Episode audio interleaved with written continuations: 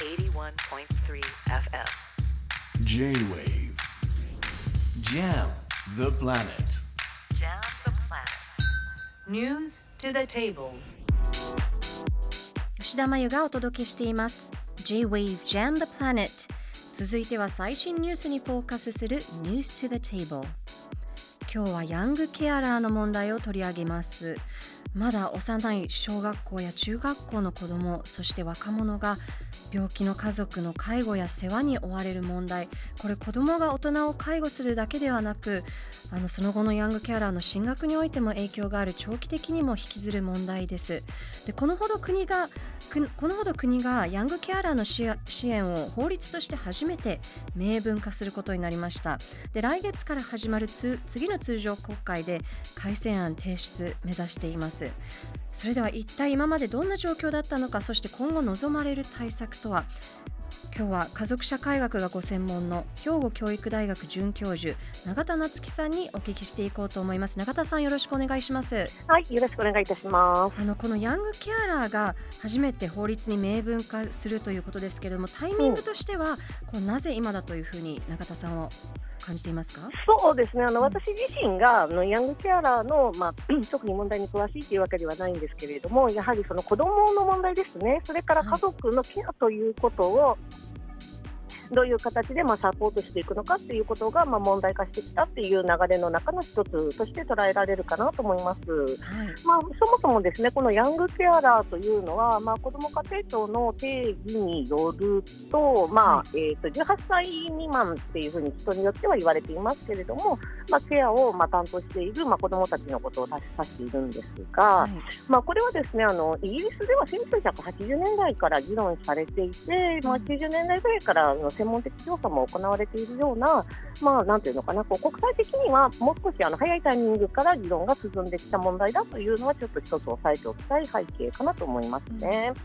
ではい、で0年代からですね研究者はこのことを国内でも指摘をしていましてでうーん、まあ、いろんな形でロビングをしたりとかあのあのなんていうのかなこう研究者同士あるいは NPO なんかで連盟を作ってですね、はい。情報共有してきたっていう、まあ、これまでの下支えがあったということはあるかなと思います。そうね的にですね。うんそうですね。はい。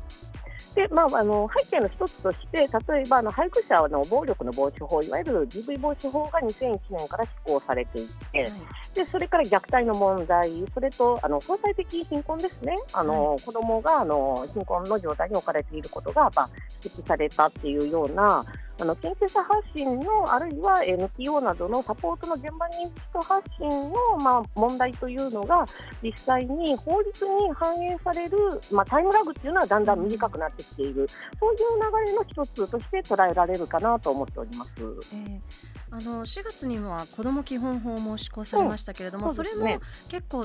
関係が深いですよね。あおっしゃる通りです。あのこれまでですね、その虐待の問題などの中で、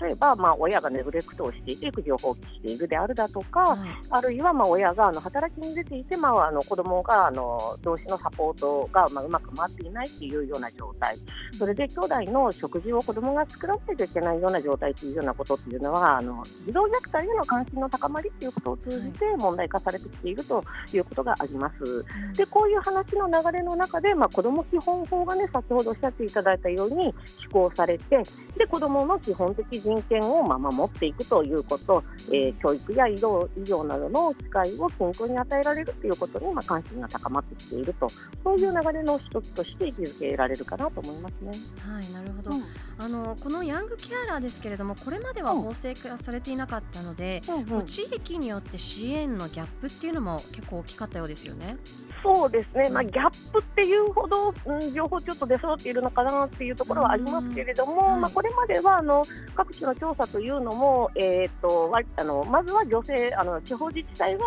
あの指導して、まあ、進めてきたというところはあるかなとは思います。うん、なるほど。うんあの実際にですね、そのヤングケアラーの数を見てみると、うん。結構多くて、2022年に公表された国の実態調査の結果では、うん。この小学校6年生のおよそ15人に1人がヤングケアラーの状況にあると、でまだ遊びたい盛りの年齢で介護っていうのは介護というふうになると、まあ精神的にも身体的にも不安負担っていうのは結構大変なものですよね。うん、おっしゃる通りですね、あのこれ、難しいところが、ですねその本人はこうそういうものとして暮らしてきているので、はいあのやはり子供ながらに自分がこのケアをあの担わないとあの家族が回っていかないということを、まあ、分かって、ある程度引き受けてやっているっていうところもあって、その自分がこう辛い状況に立たされてるんだっていうこと自体を、まあ、言いづらいっていうところが、やはり大きい一つのあの、かまあ、課題といいますか、事情があるかなとも思いますね。なる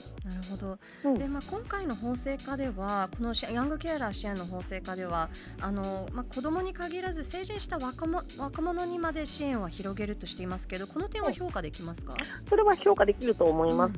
まあ、ただ、あれなんですよね、あのやはり子ども家庭庁が、まあ、一つあの実にあるとするんであるならば、まあ、まずは子どもたちがどういうふうな人権を、まあ、しっかり確保していくのかっていうところを、まあ、固めていって、ですねでその延長として切れ目のない支援というのを目指していくというのが、まあ、形としては綺麗かなとは思いますけれども。なるほど確かにその切れ目のない支援っていうのはあの非常に大切な問題だと思うんですけれども、うんあのヤングケアラーの問題についてこう私たち一人一人ができることっていうのは何かあると思いますか？そうですね、まずはやはりあのお互いにまあ見守っていくということがあのあるかなと思います。あのイギリスの研究なんかの場合でしたら、ピアサポートグループを作っていくというのがあのとても良いよねっていうことはよく言われるところで、まあ、本来でしたら子ども同士が話をするというのが理想ではありますけれども、まあ、ちょっとあの疲れている責任を、ね、あの家族の中で持っているって引き受けている子どもがいた場合には周りがまず見守っていくこと、まあ、ちょっとの機会があったらお話聞いていくっていうようなことに少しなんていうのかな気をつけていくっていうことはあるかなと思いますね。なるほどありがとうございました。厚生労働省の調査でも平日うん。1日あたりに世話に費やす時間としてこのヤングケアラー中学校2年生例えば平均4時間あの介護に費やしているというような調査もあるので、まあ、この切れ目のない支援っていうのもあの見守っていきたいというふうに思います。ありがとうございましはい、ありたがとうございます。兵庫教育大学准教授の永田夏樹さんにお聞きしました。J-Wave Jam the Planet